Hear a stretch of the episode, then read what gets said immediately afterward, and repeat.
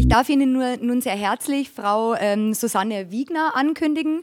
Frau Wiegner ähm, hat an der Akademie der Bildenden Künste in München studiert muss ich mich näher zu Ihnen hinsetzen, hat ähm, zusätzlich am Pratt Institute in äh, Brooklyn in New York ähm, ein Studium der Architektur abgeschlossen und lebt und arbeitet nun in München. Ähm, Frau Wiegner ist mit ihren 3D-Animationsfilmen weltweit in Ausstellungen vertreten und so sind wir sehr glücklich und dankbar, dass wir auch ihre drei wunderbaren Filme, ähm, drei sogenannte Poetry Clips hier im Rahmen unserer Ausstellung präsentieren können. Ähm, wir werden Ihnen nun zunächst diese drei Filme vorführen, sozusagen als Basis, als Ausgangsgespräch, als Ausgangsbasis für unser nachfolgendes Künstlergespräch. Der erste Film, den Sie sehen, äh, trägt den Titel Just Midnight beruht auf einem Gedicht von Robert Larks und stammt aus dem Jahr 2010.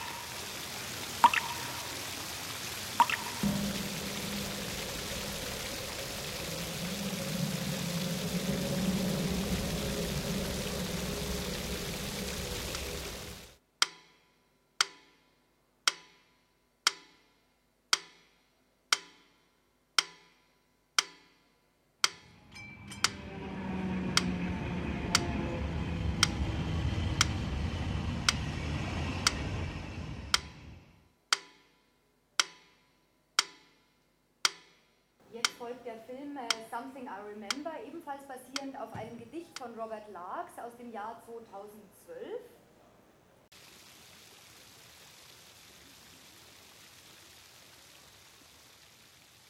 Something I remember about standing in the rain, on the street, upright, of course, and in the driving rain. Not driving, a vertical downpour night, and under a light, in the downpour of rain.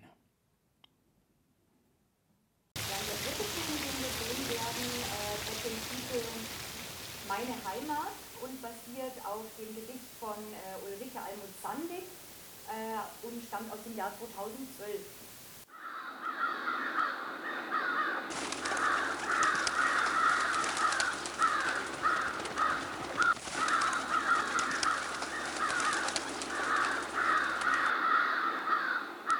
Ich habe die Namen der großen Vögel vergessen. Jeden Juni fällt Brut vom First einer Scheune, die jetzt leer steht. Später im Jahr stehen sie steif auf den Feldern. Von der Straße her flocken die Kleider weiß aus. Von weitem riecht nach verscheuerten Sträußen und Stahl und geborstenem Gut von jenem Gewitter am anderen Tag meine Heimat. Und ich erhebe die Stimme. Frau Wiegner, vielen Dank zunächst nochmal, dass Sie da sind. Ähm, ich bedanke mich für die Einladung. Sehr gerne, sehr gerne, Frau Wiegner. Sie kommen ja aus dem Bereich der Architektur und sind auch in Ihren künstlerischen Arbeiten in den sogenannten Schreibräumen. Das sind wunderbare virtuelle Schreibräume für äh, Dichter wie Kleist, Ben oder Kafka buchstäblich in den Raum gegangen. Liegt denn dieses Interesse an der Auslotung des Raumes, des virtuellen Raumes, auch diesen drei Schriftbildern zugrunde und wenn ja, warum? Ja, also auf jeden Fall, weil der Raum ist ja das Ausdrucksmittel, mit dem ich arbeite. Also in der 3D-Animation ist es ja eher üblich, dass man äh, mit Charakteren arbeitet. weil ja der Zuschauer ganz schnell eine Beziehung zu einer animierten Figur herstellt. Und das habe ich aber nicht. Also ich habe nur die Möglichkeiten des Raums, über den ich mich ausdrücke und auch versuche jetzt so einen Spannungsbogen herzustellen. Also zum Beispiel jetzt bei diesen drei Gedichtfilmen habe ich ja die Buchstaben schon in die dritte Dimension gesetzt. Also entstehen ja, entstehen ja dadurch schon Räume oder räumliche Bezüge, mit denen ich arbeiten kann. Und ähm, am Anfang von diesem Just Midnight-Film, da wähnt man sich ja in so einer nächtlichen Straßenszenerie, also mit allem, was dazugehört, die Trambahnen, die durchfahren. Und auf einmal schwenkt die Kamera nach oben, also es findet so ein Perspektivwechsel statt. Mhm. Und man sieht, aha, das sind ja jetzt Buchstaben gewesen. Also es ist schon so ein Überraschungsmoment am Anfang von dem Film, mhm. mit dem ich arbeite, weil ja dadurch schon so eine Erwartungshaltung beim Zuschauer entsteht, was passiert jetzt weiter. Und dann fängt die Kamera auch an, so nach und nach diese Buchstaben und auch die Räume, die zwischen den Buchstaben entstehen, so auszukundschaften. Also der Betrachter nimmt ja dann auch den Blickwinkel der Kamera ein. Also man bewegt sich dann durch die Buchstaben hindurch, die agieren dann auch, sind selber wieder Träger von anderen Buchstaben, also ist wieder was aufgeblendet. Sie bilden dann eine Landschaft und dann verschwinden sie wieder in der Zweidimensionalität von dem Blatt Papier und man ist in einem Zimmer in der Stadt vom Anfang. Also es ist wieder ein völliger Raumwechsel, der stattgefunden hat. Also das sind immer so die Mittel, mit denen ich arbeite. Und meine Filme bestehen auch aus nur einer einzigen Kamerafahrt, mhm. was eine äh, schon ziemliche Herausforderung ist, weil ich nicht mit Schnitten arbeite. Also ich muss diesen räumlichen Wechsel allein durch die Szenerie erschaffen mhm. oder, oder eigentlich in Echtzeit herstellen.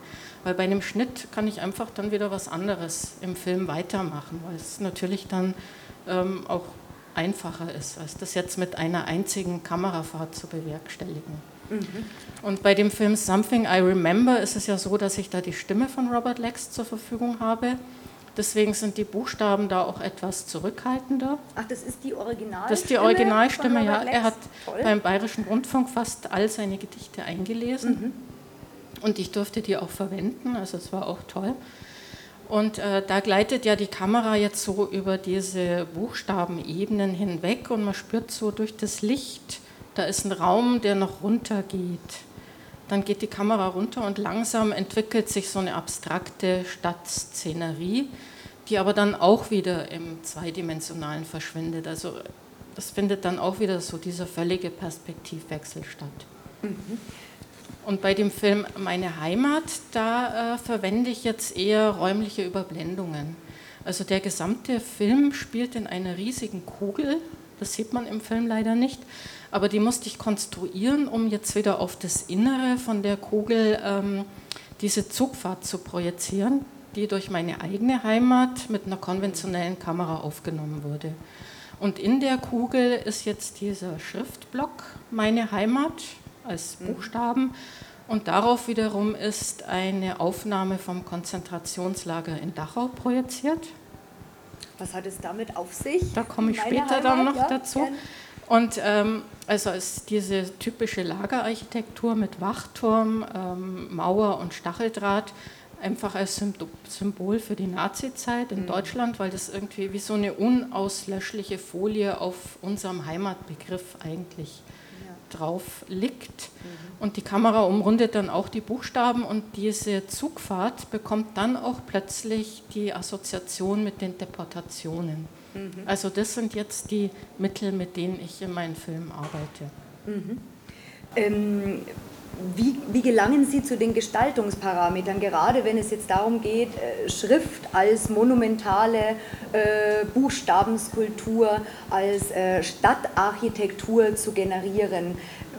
Woher kommen die Gestaltungsmöglichkeiten? Liegen die sozusagen auf der Seite der Gedichte inhaltlich oder wie können wir uns das vorstellen? Also bei diesem allerersten Gedicht Just Midnight von Robert Lex, das war sehr naheliegend, weil Robert Lex hat im Laufe seines Dichterlebens ein eigenes Schriftbild äh, entwickelt, mhm. weil er gesagt hat, wir sind ja so trainiert, dass wir einen horizontalen Satz ganz schnell und flüchtig wahrnehmen ohne dass wir jetzt jedes Wort einzeln lesen. Also Kinder machen das ja noch, dass sie sich so mhm. Silbe für Silbe jetzt diese Buchstaben aneignen.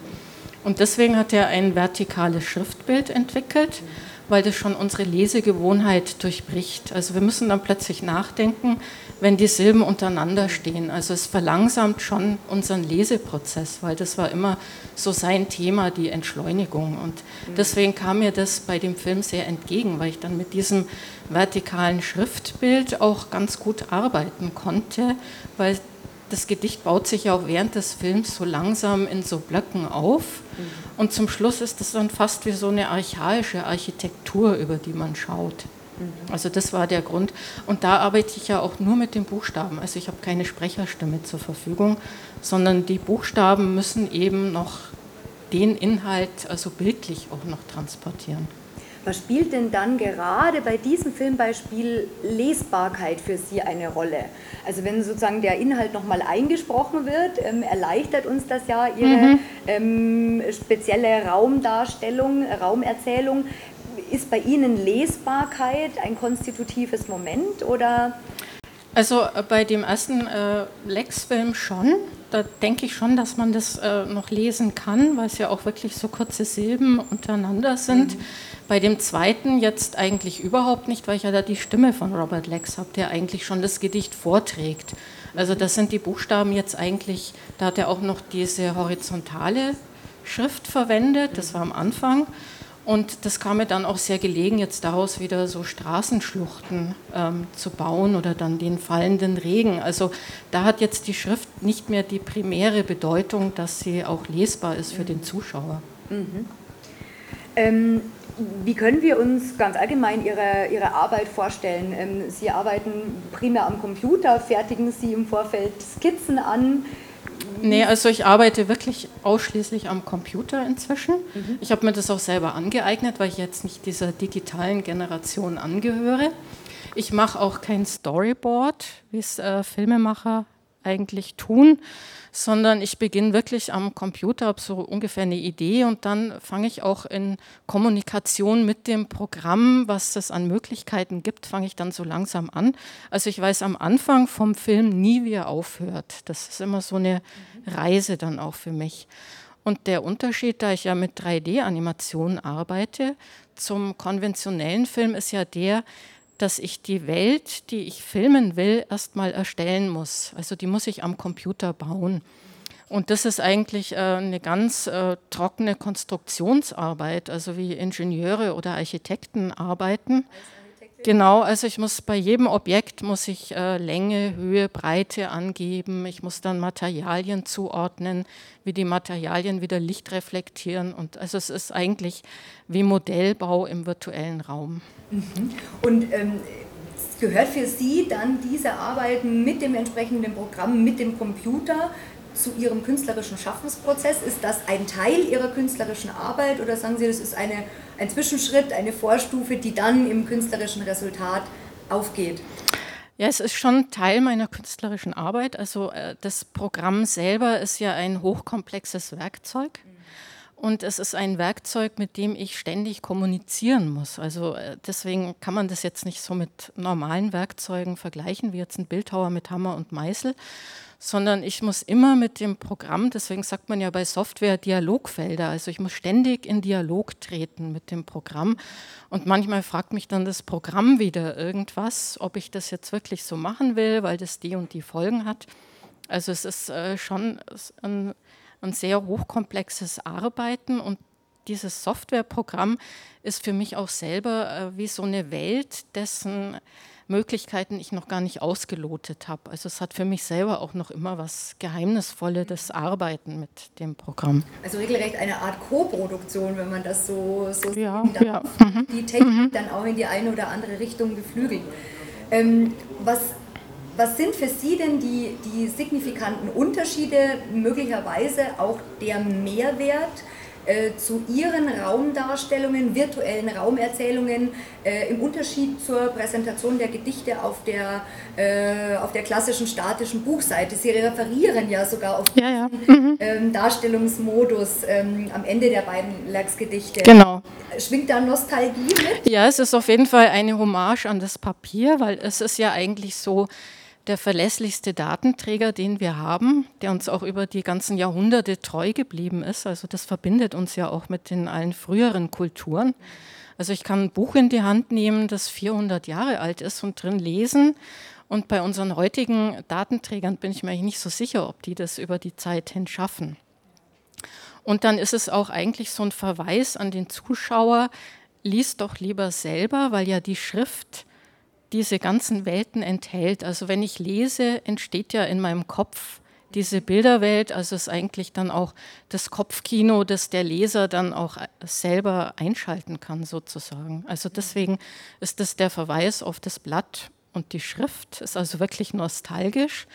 Aber natürlich hat jetzt der Gedichtfilm den Vorteil, dass er ein ganz breites Publikum erreichen kann. Also gerade jetzt über das Internet und die Videoplattformen wie YouTube und Vimeo. Es gibt auch extra Plattformen für Gedichtfilm, Moving Poems.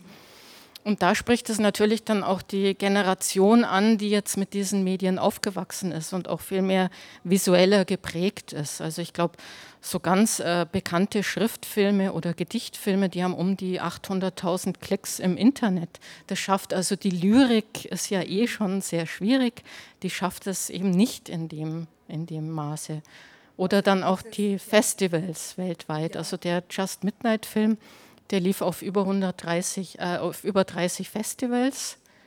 Oder auch der Heimatfilm, wo ich jetzt dachte, das ist so ein ganz sperriges deutsches Thema, auch so wie ich das angehe. Es ist auch auf Deutsch mit englischen Untertiteln, aber es lief trotzdem auf vielen Festivals jetzt. Also als letztes in Neu-Delhi in Indien und auf dem bekannten Pfeil-Festival in Sao Paulo, Brasilien, also in ganz anderen Kulturräumen, was jetzt das äh, Gedicht in Buchform wahrscheinlich nie äh, schaffen würde. Also das ist dann der Vorteil vom Gedichtfilm. Ist das dann sozusagen auch äh, als Zukunft der, dieses, äh, literarischen, dieser literarischen Gattung anzusehen? Also dass man sagt, darüber können äh, auch junge Leute jenseits des Deutsch-LK äh, für Gedichte äh, interessiert werden? Ja, ja, auf jeden Fall. Also finde ich schon. Oder auch, dass junge Leute dann, die gehen ja jetzt auch mit diesen Softwareprogrammen ganz anders um. Dass sie dann vielleicht auch selber jetzt mit dieser Software wieder einen eigenen Film produzieren. Es ist ja immer besser selber was zu machen, als jetzt nur am Computer zu konsumieren. Mhm. Also das könnte ja auch ein Anreiz sein. Zumal jetzt diese 3D-Software-Programme auch immer günstiger werden. Also es gibt jetzt das Blender-Programm, das ist ein Open-Source-Programm, das wirklich im Internet verfügbar ist und mit dem man eigentlich schon so Filme machen kann. Sozusagen dann zu Ihnen in Konkurrenz treten kann. Ähm. Ja, gut, das ist dann auch wieder die nächste Herausforderung. Also Konkurrenz soll man ja nie scheuen. Wird es denn von Ihnen, dürfen wir uns auf weitere Filme freuen und beziehungsweise ich auch noch eine andere Frage. Arbeiten Sie in bestimmten Traditionslinien? Wir haben ja jetzt gerade bei diesen vertikalen Anordnungen von Lachs äh, wird die visuelle Poesie, die konkrete Poesie, Poesie auf den Plan gerufen. Also arbeiten Sie dezidiert in Traditionslinien? Nee, eigentlich überhaupt nicht. Ich befasse mich auch gar nicht damit, weil ich jetzt nicht zu sehr beeinflusst werden will, sondern es sind vielleicht eher Spielfilme, die mich jetzt geprägt haben, die also auch mit Raum arbeiten. Zum Beispiel von Stanley Kubrick, äh, Shining, dieses menschenleere Hotel, wo ja auch die Spannung aus den Räumen entsteht, äh, diese leeren Zimmerfluchten, das Labyrinth im Garten. Also es sind ja alles so Raumthemen in dem Film, die vorkommen. Und es ist ja auch noch ein Schriftsteller, der unter Schreibblockade leidet, der eigentlich nur noch einen Satz so mechanisch aufschreiben kann und das stoßweise. Also da wird auch der Wahnsinn äh, gezeigt, dass er nicht mehr in der Lage ist, Schrift mit Inhalt zu füllen. Also das finde ich in dem Film auch ganz toll, wie sowas ausgedrückt wird. Dann bedanke ich mich sehr, sehr herzlich und auch bei Ihnen für Ihre Aufmerksamkeit.